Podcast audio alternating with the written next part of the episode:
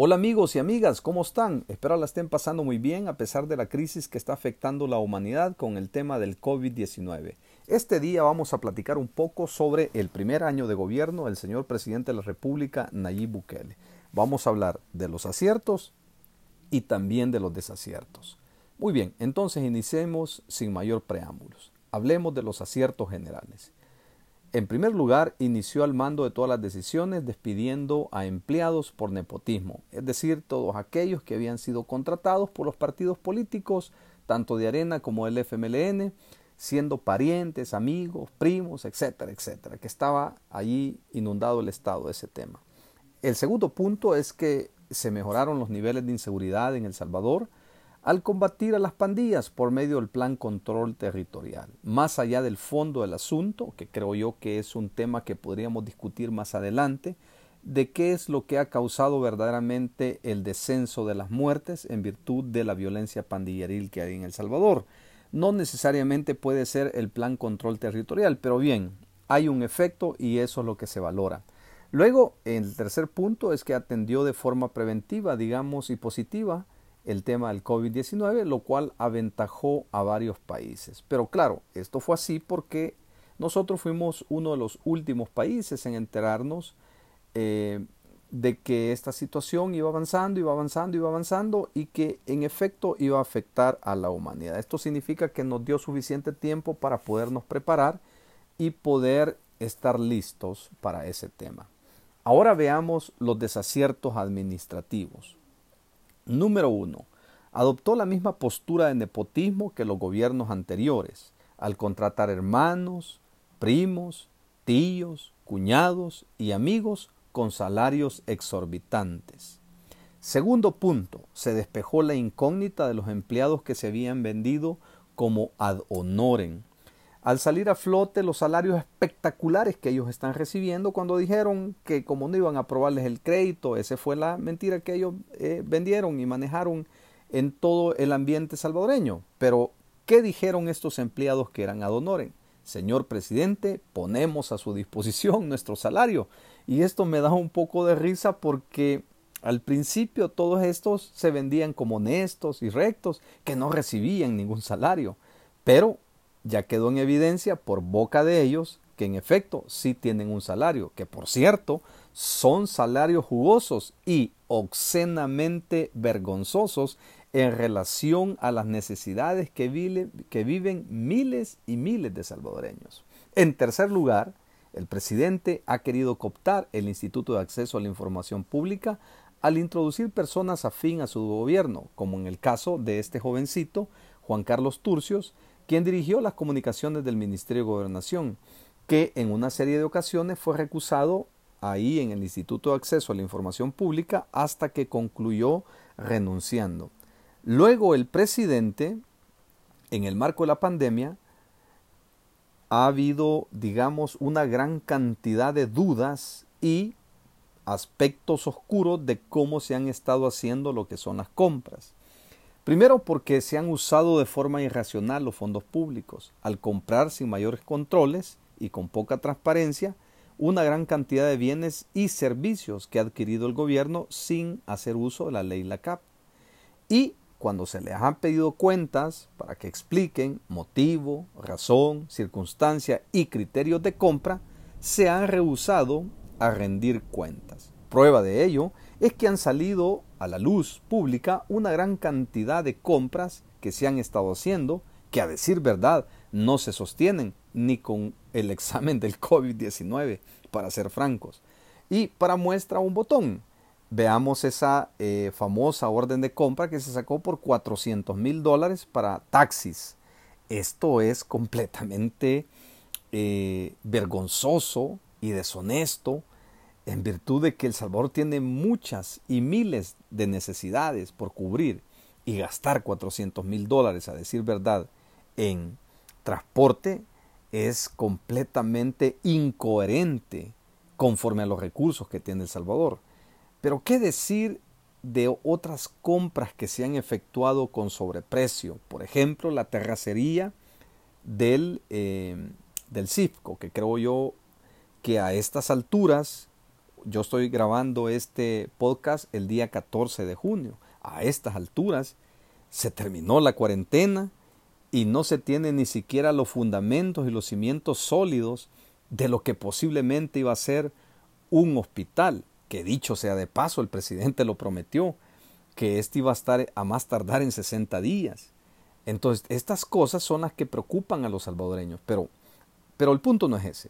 El punto es que una compañía ofreció, en este caso, la terracería por 2.8 millones de dólares. Pero ¿cuál fue el asunto? Es que el señor presidente, por medio del Ministerio de Obras Públicas, contrató a otra compañía que les cobraba 3.9 millones de dólares. Y esto es grave. Y esta noticia, eh, ustedes saben que ya es del conocimiento público porque fue efectuada en el eh, periódico digital El Faro, que creo que todos ustedes la conocen. La compañía que hizo la oferta fue Geosimetic por 2.8 millones de dólares.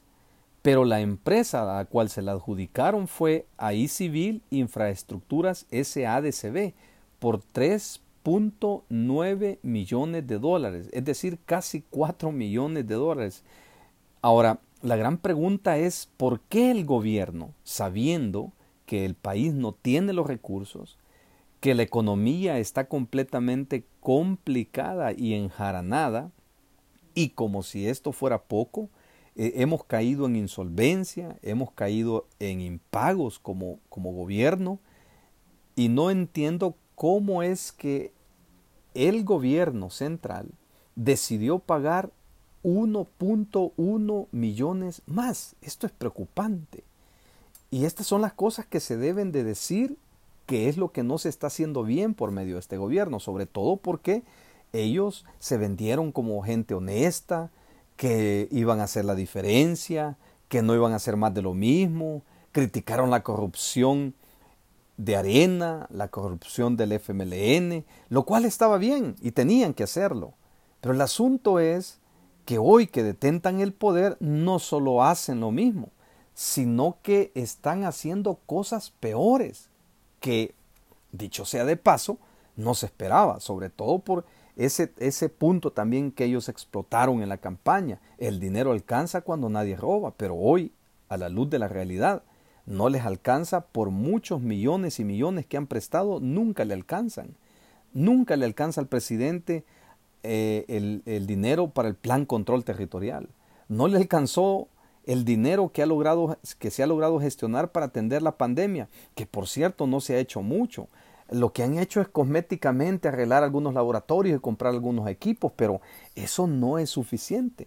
Sabemos que aunque comenzó muy bien a tratar de forma preventiva el tema del COVID-19 para que no hubiera propagación, pero al final no hicieron ni una cosa ni tampoco la otra. Y sobre todo están haciendo este tema de las compras de manera oscura, de manera eh, poco transparente y como si fuera poco, no quieren rendir cuentas.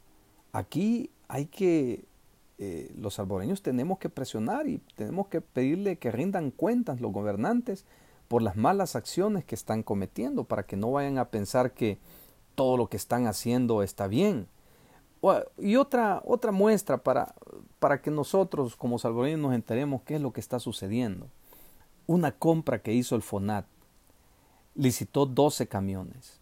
De los 12 camiones, la FONAT le adjudicó 6 camiones a la compañía Autoquilla SADCB por un monto de 112 mil dólares 740. Esto fue el, el 7 de mayo del año 2020.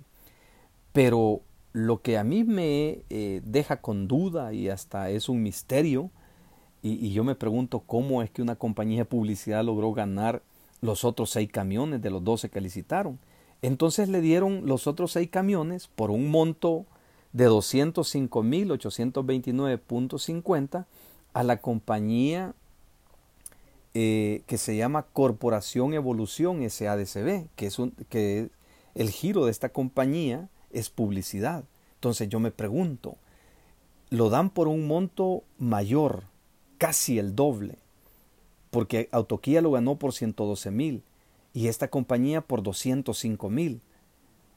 ¿Cuál fue el criterio de adjudicar a una compañía que no es el giro propio vender vehículos versus una compañía que sí el giro es traer vehículos, conocen la importación, saben cuáles son sus costos y esta compañía que es Corporación Evolución tiene que comprar esos vehículos al importador local porque no los va a exportar desde China o desde Japón de donde vengan estos vehículos. Tiene que comprárselo por fuerza aquí al importador local, al que tiene los derechos exclusivos de esas marcas en Latinoamérica. Por esa razón el monto es mucho más alto. Entonces, estas cosas al final nos deja así un sinsabor que el, el dinero de las arcas del Estado lo están manejando como que si fuera la finca de cada uno de estos políticos que ahora detentan el poder, que por cierto se daban baños de pureza, que los otros eran ladrones, corruptos, y, no se equivocaban. Pero hay que reflexionar en este tema. Ahora, otra cosa que desatendió el, gobierno en los desaciertos administrativos fue la economía local. Priorizó más la prevención por encima de la seguridad. Esto significa que se preocuparon más por la cuarentena, el estado de emergencia, porque la gente no saliera, por coartarle la productividad de la economía, que por la seguridad alimentaria. Entonces, esto llevó al gobierno central a paralizar por completo la economía del Salvador de manera arbitraria sin haber hecho un análisis técnico que le permitiera entender cómo funciona en realidad la economía, que tuvo que haberse equilibrado, porque eh, todo al final se paga con dinero, los salarios de los empleados públicos, los salarios de los funcionarios, los médicos, las enfermeras, los insumos, los laboratorios, los hospitales, todo se sostiene con dinero. Así que es la salud la que depende de la economía y no al revés. Pero aquí el presidente con su equipo a saber de dónde sacaron la idea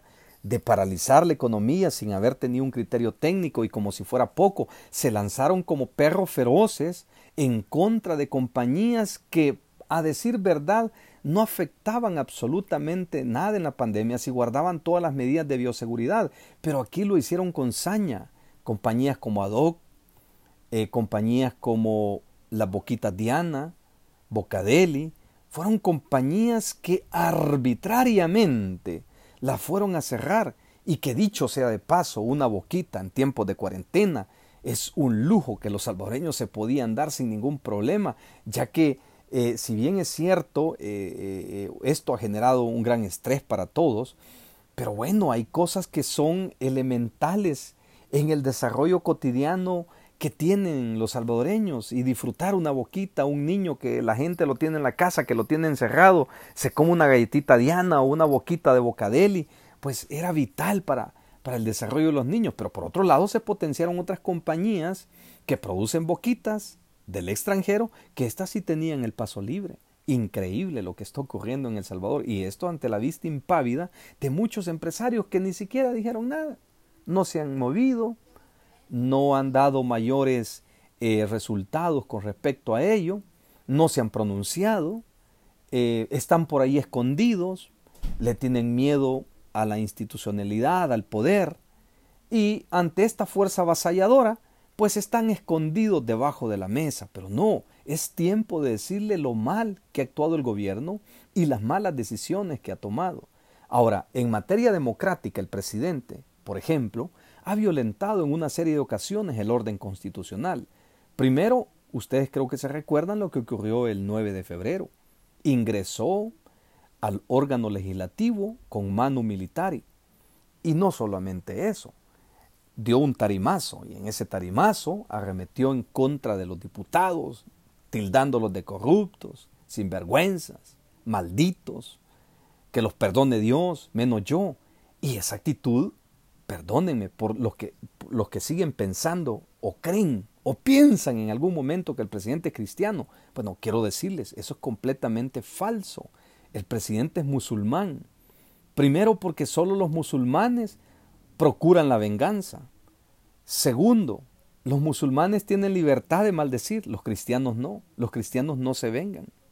Los cristianos procuran la paz y procuran el amor al prójimo, tal como lo enseñó el Señor Jesucristo. Pero la actitud del presidente es propia de los estados islámicos, donde apabullan a todo aquel que se le opone y aquel que disiente públicamente con los que detentan el poder en los estados islámicos, bueno, ustedes lo saben, le cortan la cabeza. Miren cuántos cristianos están muriendo alrededor del mundo que están siendo perseguidos por eh, países musulmanes. Es tremendo. Y en tercer lugar, un cristiano no le desea la muerte a nadie. Pero ¿qué dijo el presidente en uno de los foros internacionales? ¿Qué le dijo a la comunidad internacional? Miren, si ustedes vivieran en El Salvador, les aseguro que mandan a quemar a todos esos políticos corruptos. Eso no es una actitud de un, de un mandatario, ni de un cristiano. Por lo tanto, esa actitud de irrumpir con mano militar la Asamblea Legislativa, sentarse en la silla del presidente, no solamente es el acto de la violencia con la que ingresó al pabellón del órgano legislativo. No, señores, es el acto de darle un golpe técnico al Congreso para obligarlo a hacer lo que el presidente quiere. Creo yo que el presidente no ha entendido que aquí en El Salvador estamos en una república. Esto significa que hay un sistema de frenos y contrapesos, que el poder está equilibrado en tres órganos y que los tres presidentes sentados en su silla tienen el mismo poder constitucional. De manera que ni el de la Asamblea Legislativa puede obligar al presidente, ni el presidente puede obligar al presidente de la Corte. Debe de haber un respeto mutuo entre órganos, una cooperación técnica entre ambos y una parte colaborativa. Esa es la República. Pero claro, el presidente está actuando como que si fuera un dictador, como que si fuera Julio César, o como que si fuera Cayo, Flavio, Valerio, Claudio, Constantino el Grande. Pero aquí estamos en una república. El presidente no es rey ni tampoco es virrey. Tiene que dirigirse con respeto a sus pares iguales. Si él quiere que los demás funcionarios públicos le respeten, lo primero que debe de hacer es respetar a los demás. El respeto, señor presidente, no se impone. El respeto se gana. Y yo creo que usted no ha entendido eso y por esa razón toma decisiones basados en estados alterados emocionalmente. Y una nación no se puede gobernar por emociones. Un estado se gobierna con estrategia, con cabeza fría, escuchando las voces disidentes, porque mucha razón tienen las voces disidentes. No solo escuche los que le dan una palmada en la espalda y que le dicen, presidente, todo está bien. No, hombre, usted es el más cachimbón que hay. No, hombre, como usted no ha habido otro. No, hombre, si por poco le hacen un altar y casi mandan a hacer estatuas y las adoran en las esquinas diciendo que el presidente es lo mejor que le ha ocurrido a El Salvador. Pero lo cierto es que no, no ha sido lo mejor no solamente basa sus decisiones en desinformación, sino que está tomando decisiones arbitrarias que está llevando a todo el país al colapso económico. No es lo mismo ver la pobreza de lejos, palparla a kilómetros, que haber vivido la pobreza. Y esa es la diferencia cuando un funcionario, cuando llega al poder, reconoce que está ahí, número uno, no porque alguien lo eligió, sino porque el Señor Jesucristo le permitió llegar ahí. Y segundo, reconoce que con las carencias que pudo haber tenido, la educación que recibió de sus padres, esos valores van a ser fundamentales para tomar decisiones y respetar el marco jurídico en la toma de decisiones. Pero claro, en el caso de los tiranos, de los dictadores, ellos no reconocen ningún marco legal. El único poder que ellos reconocen es la bala que sale de un fusil o la decisión que escriben a través de un decreto, pero no reconocen otro tipo de, de poder. Y esta es la situación. El presidente ha visto la pobreza de lejos. Nunca ha padecido hambre. Nunca ha sufrido la necesidad de un tiempo de alimento. Nunca ha estudiado en una escuela pública. No sabe las necesidades que allí hay. Nunca ha vivido en un techo de lámina, ni una casa construida de cartón. Siempre tuvo lo mejor el presidente y como siempre tuvo lo mejor, entonces él concibe la realidad conforme a lo que él tuvo, no conforme a lo que él le hizo falta, porque nunca le hizo falta a nadie, nada. Por eso a él no le importa preocuparse por el artesano, por el zapatero, por el vendedor ambulante, por la cosmetóloga, por el peluquero, por aquel comerciante que anda tratando de ganarse la vida diaria y que con cinco dólares sostiene a su familia. Él no sabe qué es eso. Y como no lo sabe, por eso no importa. Y a la fuerza ha querido mantener a todos los salvadoreños ahí encerrados. Y lo ha logrado. Porque ha venido de decreto en decreto. Y lo ha logrado. Este es el problema cuando eligen a personas que no tienen ni idea de cómo funciona la economía y que no tienen ni idea cómo afectan sus decisiones a miles de salvadoreños que, por cierto, ya son pobres. Otra situación en materia democrática con respecto al orden constitucional es que el presidente ha intentado en varias ocasiones obligar a los diputados a votar por proyectos que favorecen únicamente a los intereses del órgano ejecutivo, olvidando el, presidente que los diputados representan al pueblo entero y no están ligados por ningún mandato imperativo. Y claro, las decisiones que estos toman, los diputados, no, no las van a tomar porque tengan una pistola en la cabeza. Y cada vez que el presidente quiere que se apruebe algo, llega con el fusil y se los pone casi en la cabeza para obligarlos a votar por los proyectos. Y la democracia no funciona así. Los diputados no están ligados por ningún mandato imperativo. Sus acciones o sus decisiones son inviolables. Y los diputados no tendrán responsabilidad en tiempo alguno por las opiniones o votos que estos emitan. El tercer aspecto donde el presidente ha fallado y ha roto el orden constitucional es que se ha arrogado atribuciones que le corresponden a otros órganos de Estado. Se ha erigido en algún momento como legislador.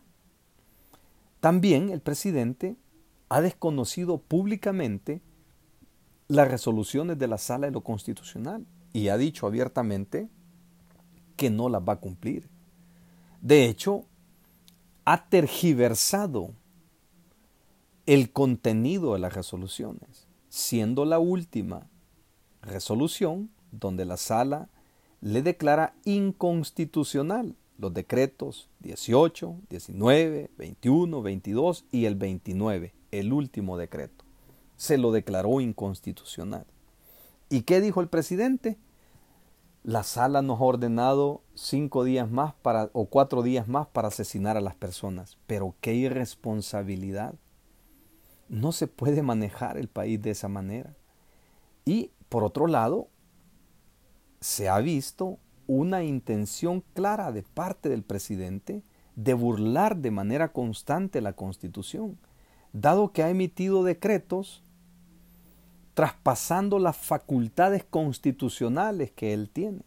Por eso la sala se los ha declarado todos inconstitucionales, como el caso de que quiso decretar en estos decretos que hemos mencionado anteriormente el estado de emergencia, aduciendo que porque la Asamblea Legislativa no se podía reunir, por esa razón a él autorizaba el artículo 24 de la ley eh, eh, de la ley esta de, de protección civil para poder decretar el estado de emergencia. Pero cuánto desconocimiento de la ley. Claro, esto es cuando se toman decisiones basadas en sentimientos. la única manera en que el presidente puede tomar esta decisión como la tomó en una ocasión de manera arbitraria y legítima el presidente Funes, es porque la Asamblea Legislativa, por caso fortuito, fuerza mayor, no se pueda reunir. Pero la Asamblea no está inhabilitada para no poderse reunir. Ha estado sesionando permanentemente y no tiene esa causal que le inhabilite para reunirse. Pero claro, todo esto lo desconoce el presidente. Si la intención del legislador de poner eso ahí era justamente en aquellos estados de, de catástrofe, desastre natural, en una emergencia que se le imposibilite a la Asamblea reunirse. Pero en este caso, ninguno de esos aspectos ha acudido. Ahora bien, veamos entonces los desaciertos que ha tenido en el manejo de la pandemia. En primer lugar, desde el Ministerio de Salud se dio una mala aplicación de los protocolos sanitarios en los centros de contención y en los hospitales, por supuesto, donde fueron llevados los pacientes que eran dados positivos.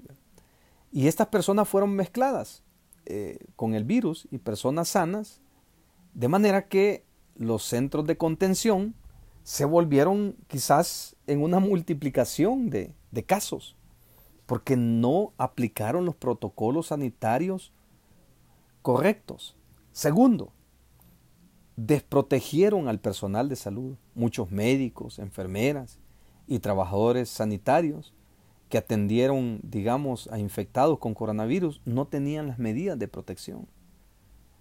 Por eso salieron una gran cantidad de personas contagiadas con el virus, porque el presidente, el Ministerio de Salud, el gobierno central, descuidaron a todas estas personas, no les dieron el implemento ni los equipos necesarios para poder atender el coronavirus.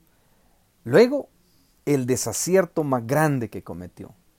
Dice, vamos a dar 300 dólares a las personas, que por cierto, esta lista yo ya la he señalado con anterioridad, que es una lista cerrada, que no tiene criterio para poder seleccionar a las personas que se les va a entregar. Y como lo dije en anteriores intervenciones en los videos, esta lista uno lo podría llevar a sospechar que solamente las personas de nuevas ideas son las que iban a salir beneficiadas. Y dicho sea de paso, esto ha sido así.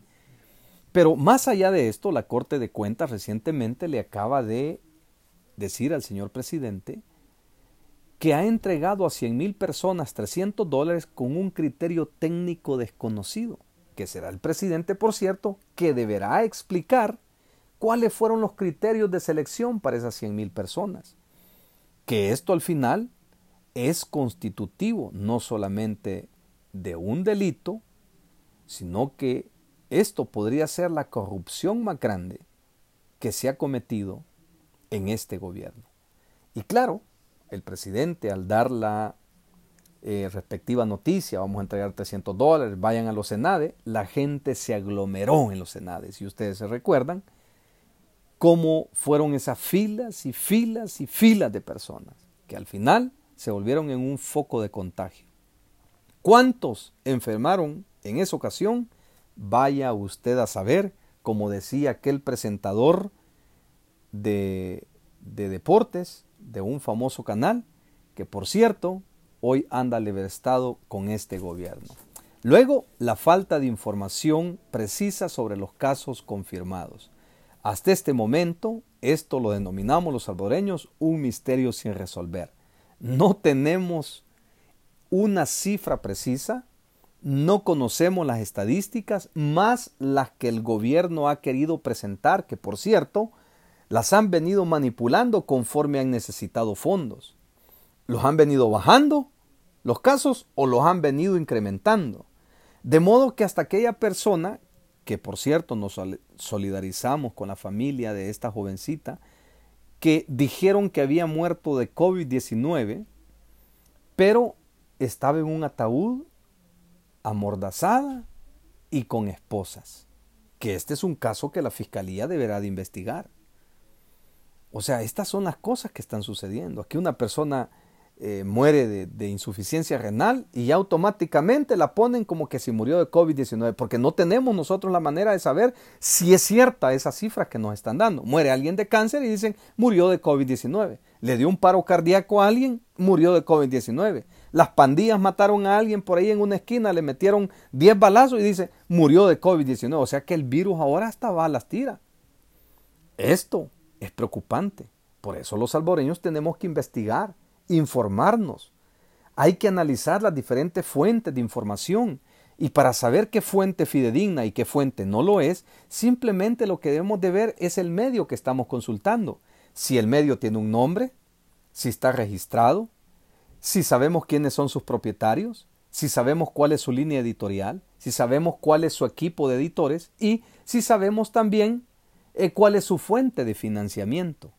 Ahí vamos a saber si ese medio de comunicación está diciendo la verdad o simplemente son noticias tipo fake news, que por cierto, esto es el pan de cada día que está dominando el planeta, las noticias falsas, y por eso las personas que las consumen con facilidad le creen a los políticos corruptos que basado en este tipo de noticias desinforman a las personas y, no solamente las desinforman, sino que las adormecen y las tienen ahí anestesiadas por, por décadas. Ahora, vemos otro punto en el manejo del COVID-19, la unilateralidad del Ejecutivo y la no coordinación con el resto de instituciones estatales. Pero como si fuera poco, el presidente no articuló esfuerzos para incluir a todas las fuerzas vivas de El Salvador que le permitiera crear un plan para poder atender la prevención sin descuidar la productividad. Las decisiones siempre fueron unilaterales. Nunca articuló esfuerzos con alcaldías, academia, empresa privada, sociedad civil, libres pensadores, rectores de universidad, nada de eso. Las decisiones todas las tomó unilateralmente y hoy, después de mucho tiempo, nos hemos dado cuenta de todos los abusos que han salido y de todos los desaciertos y equivocaciones que han tomado en el marco de la contención del COVID-19. Luego, también hubo otra situación, es que el presidente no buscó apoyo de países amigos que han manejado muy bien los protocolos de salud, el tema de la prevención. No buscó ayuda, sino que aquí hizo ver que él era lo mejor, que él estaba tomando las mejores decisiones, que había atendido muy eh, anticipadamente este tema, que lo había hecho muy bien, y esto lo llevó a ponerse como el más alto, el más grande, el mejor, el impoluto, etcétera, etcétera, etcétera. Y claro, esto en lugar de favorecer, le ha desfavorecido, porque también públicamente se peleó con otros países, con Costa Rica, por ejemplo, con Guatemala.